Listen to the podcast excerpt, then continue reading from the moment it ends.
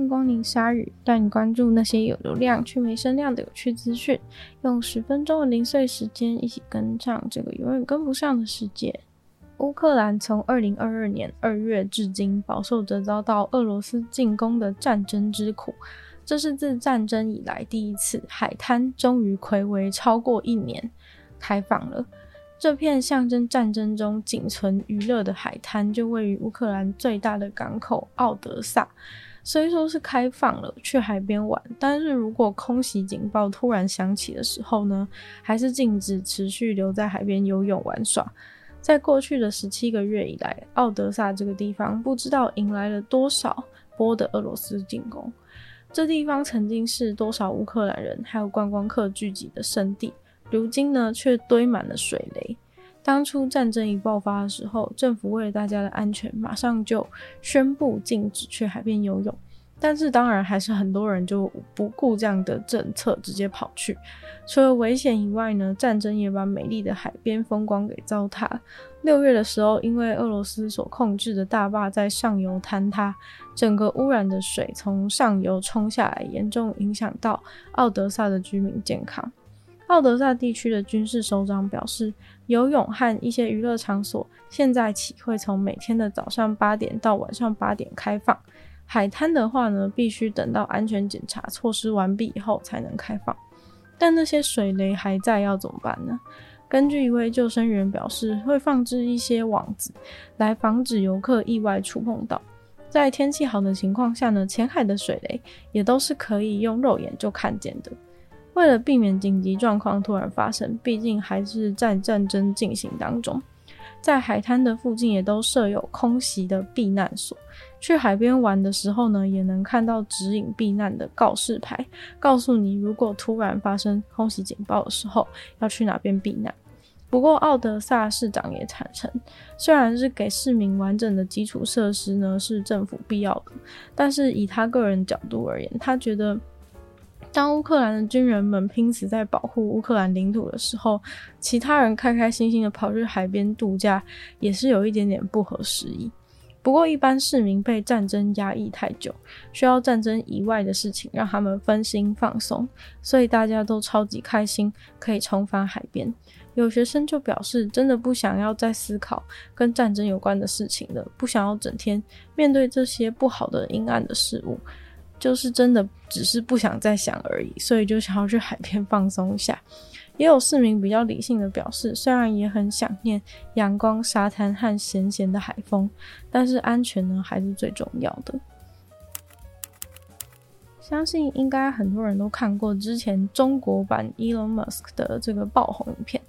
他断断续续的发音不标准的英文啊，加上极为相似的长相，还有搞笑的演技。很快的就虏获了全球的关注，但是后来也很多人很疑惑说，到底是真的有存在一个长得超像 Elon Musk 的中国人，还是那只是一个 AI 换脸 Deepfake 的技术？风潮退去好一阵子，最近呢，他又有了新的作品，而且连 Elon Musk 本人呢，都对他充满了好奇心。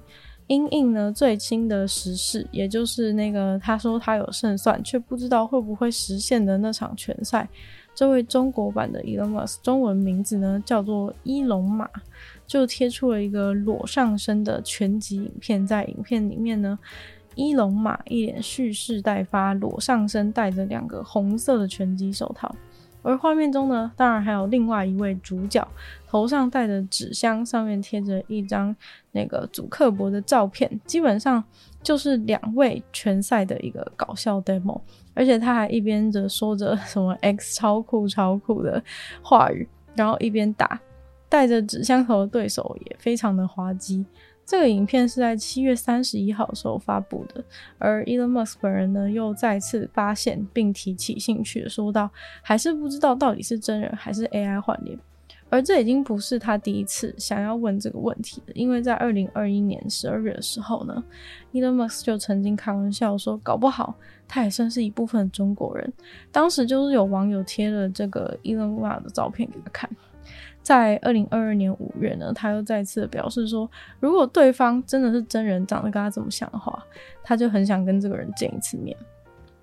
而这个伊隆马呢，第一次在中国抖音上爆红，是在二零二零年的十一月。结果在二零二二年五月，大概就是伊隆马这个角色已经红遍全世界的那时候，他的账号就被中国抖音官方给封锁了。而伊隆马至今呢，都还没被给予一个合理的解释，为什么自己被封锁。现在想看伊隆马的影片呢，可以到海外版的抖音。他在这边已经有超过一百万的追踪者，按赞次数呢，甚至也已经超过两千两百万次。AI 现在已经深入了每个人的工作日常当中。原本以为这是我们减轻工作压力的救星，让我们更有效率，增加生产力。不过呢，实际上一位编辑就深深的感慨，根本就不是这么一回事。AI 本该让工作更轻松。但他们的团队体验到的却是一种 AI 地狱，因为 AI 工具的加入反而让他们的工作量增加了。原因是原本人该做的工作还是得做，AI 完还无法完美无缺的完成他们原本的工作，却因为被迫要使用新科技来完成工作，导致呢原本的工作由 AI 做完以后，自己需要花更多的时间在修正之后产出。最大的问题是因为 AI 产出的量很大。值却不怎么样，所以反倒变成要处理的工作量大增，这些量所缺乏的值的部分，却都要变成人类来补足，也就变得非常的辛苦。现在大趋势都是要跟进 AI 的关系呢，很多公司都是一直推着员工，叫他们一定要使用，不然跟不上时代。更惨的是，公司高层通常就会预期说，因为现在员工都使用 AI 工具辅助工作了嘛，所以理应要有更高的生产力。例如，原本可能只会叫他写几篇报道而已，但有了 AI 之后呢，就可能会叫这个员工要产出十倍的作品。不过，在 AI 产出的东西不可能完全就直接拿去用的情况下，这个员工可能需要花加倍的心力去修正。却还是要达标，高层认为轻松可以做到的十倍产出，这就让很多人都叫苦连天。这应该算是 AI 趋势下高层感流行的决断错误所产生一种奇怪的现象，让本该使得工作更轻松的 AI 工具，反而让员工的社畜呢变得更加的悲惨。不过，等到 AI 完全取代人类工作那一天，也许呢，就会有从工作中解放的人类怀念起当时辛苦工作的感觉，不一定。一只濒临绝种的母狮子逃出了一个南韩的私人农场以后，不幸被射杀死亡了。这只母狮子原本是住在高陵郡农场的笼子里面。这个地方距离首尔大概有三百公里远，是一个山地的地区，人口数总共大概只有三万。自从母狮子逃走以后呢，马上就调来了一百二十七个警察，还有二十六位的消防队员，政府部门也马上就发出警报，请居民都尽量远离附近的一座山。